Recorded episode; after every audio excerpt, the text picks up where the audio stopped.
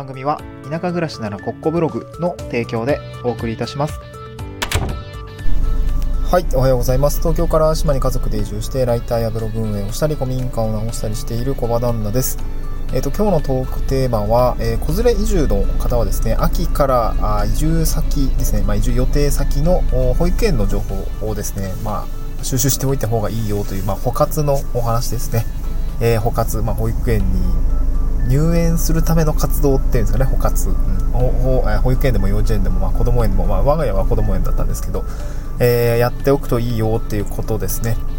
で、まあ、子連れ移住って結構やっぱ超むずいなと思ってるんですけど、個人的にね。あの、まあ、これ今移住を考えたりとか、地方での暮らしを見直したいみたいなことを考えている方については、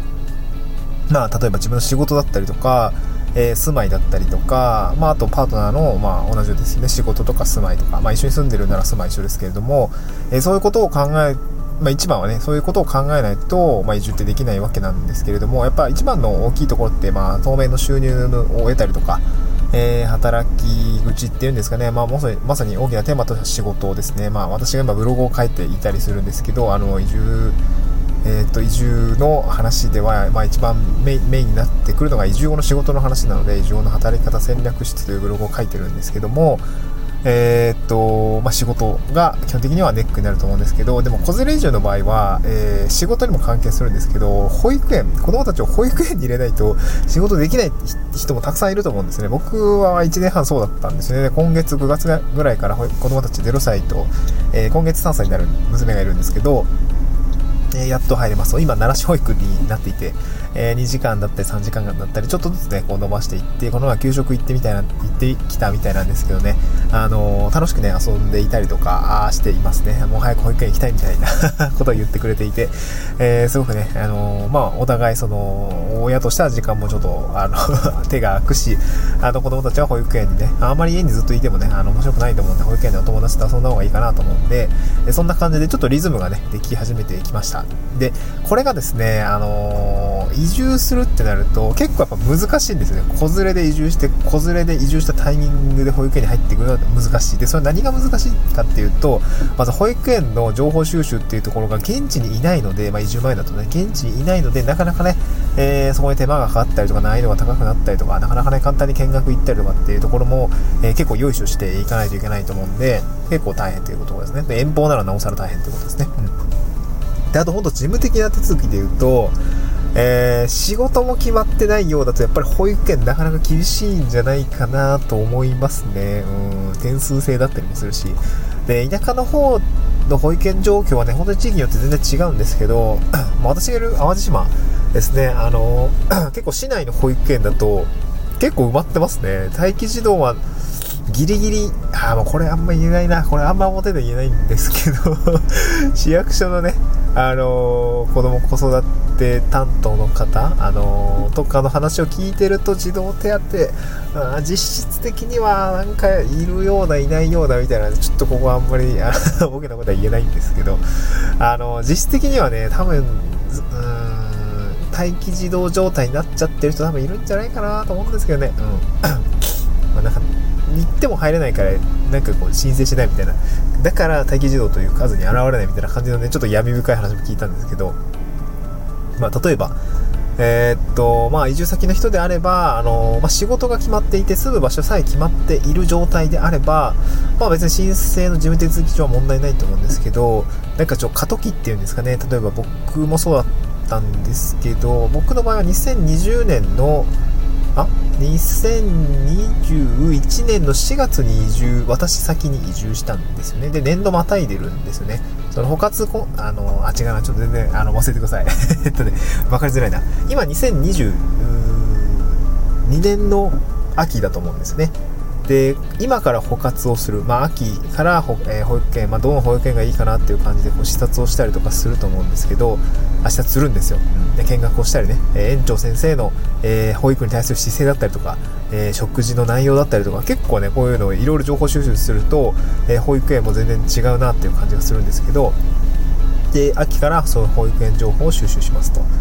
で、申請をですね、えっと、出す時期が12月ぐらいだったかな、なんかそんぐらいのタイミングで確かあって、ちょっとごめんなさい、ちょっと忘れちゃった。あー どう忘れちゃった。ああって、それ出して、で、収入の状況だったりとか、えー、仕事の状況だったりとか、住まいみたいなところを、まあ、申請書出すんですね。で、これを出すタイミングで、やっぱりその仕事が決まってなかったりとか、住まいが決まってないと、やっぱりちょっと厳しいんですよね。でも移住したいじゃないですか。ってなると、結構やっぱ大変で、で、僕も、4月入、普通保育園とかって年度始まりで4月入園とかだったりするんですけど、僕の場合は仕事が始まるタイミングとか、いろいろ妻の閉じ事が始まるタイミングというのは秋だったので、まあ、なんとかね、秋入園で第一希望の保育園、子供園に入れたんですけど、えー、これなかなかですね、途中入園っていうところが、空きがあれば入れるんですけど、空きがないとやっぱちょっと難しい。だから4月入園の体で、えー、空きから入園するっていう感じで、まあ、なんか4月の申請のタイミングで合わせて出してくださいって言われたんですね。そう。秋に、春のタイミングで出しておけば、まあまあ、あのまあ、営業決ま、あの、確約というか、なんかそんな感じ、確約というか、なんていうんですかね、あの人数の調整としては向こうはしやすいんでしょうね。そう。秋、あの、入るのが秋からになるだけで、そう。で、そういうところがあるので、あのこれから移住を考えているいて、かつ子連れ移住の場合は、この秋ですね、この秋、来年移住するって方はまさにこの秋ですね、補活ですね、え移住先の保育園情報というのを調べて、えおくといいかなと思います。具体的な調べ方としては、えーと、私の場合もそうだったんですけど、あの各市町村ですね、あの移住予定先の各市町村の、えー、保育園の担当は大体、まあ、児童だったり子供だったり、まあ、そういったところの、えー、担当箇所になりますので、そこで、え、お問い合わせをして、え保育園とか聞きたいんですけどとかね、え保育園行きたいんですけどどうしたらいいですかっていうところはまず聞きましょう。で、多分ですけど、大体その各子供園だったり保育園のまあ、情報を収集してくださいみたいな、私一回ね、言ってくださいみたいなこと言われるかもしれないですね。まあ、多分言っといた方がいいと思います。あの、僕もその、まあ、なんか、2箇所ぐらい回ったんですけど、あの、まあ、あの、自分家から違い、自分の職場の、こう、行きやすい場所から2箇所選んで行ったんですけど、やっぱりね、全然違いました。あの、全然違いましたね。保育の理念がしっかりしてるって言ってあれなんですけど、めちゃくちゃ熱量高いね、あの、まあ、後から聞いたらすごい人気の子供園だったみたいなんです園長先生がすごいね、あのーなんていうの？熱心な方っていうんですかね、あの、給食とかもそうだし、なんか裸足保育とかもそうだし、こう自然の中でしっかりこう、しっかり動いて、しっかり食べましょうみたいな、なんかそういうね、保育の理念があったりね、あとなんか園長先生、なんか、これすごい僕もまた、また聞きなんですけどね、妻が言ってたのは確かあれだったんですよ、なんかね、海外のあの教育事情っていうのを学びに、研修にね、あヨーロッパとかに行くらしいんですよね。こうすごい先生たち熱心な方たちで、まあ、安心して預けているんですけれども、まあ、なんかそういうところもあれば、まあ、なんか割と簡単に、まあ、仕事なんでやってますみたいな、そこまで言わないですけど、あんまりこう熱が感じるね、保育園とかもあったりするので、なんかこれはたくさん、あの、あるんだなっていうところがありましたので、まあ、移住先のね、えー、まあ、よく地方の保育園とか、えー、子供のにな教育で少人数教育だったりとか、なんか森の幼稚園とかがあったりとか、なんかいろいろな特色のある、僕も長野県に移住、えー、を考えていた時って結構見に行ったんですけど、結構教育がすごく、なんていうんですかね、えー、特徴的だったりもするので、地方の、ね、やり方だと。そういうところもあるので、まあ、しっかりね、そういう教育の情報だったりとか保育、保育園の情報を調べておくといいんじゃないでしょうかということで、えー、お話は以上にさせていただきたいなと思います。えー、ここはちょっと雑談なんですけど、最近ね、なんか忙しくて、忙しくてですね。結構しんどいですね。なんかその秋って農繁期だったりもするのでそう今田んぼが見えてるんですけどあの稲刈りの藁とかの処理とかしないといけないしあとねあのー、工事もねあの今僕ライターしてるんですけどライターやりながら古民家を直しててね古民家の方もねちょっとあのー、大工さんと一緒にやるタイミングが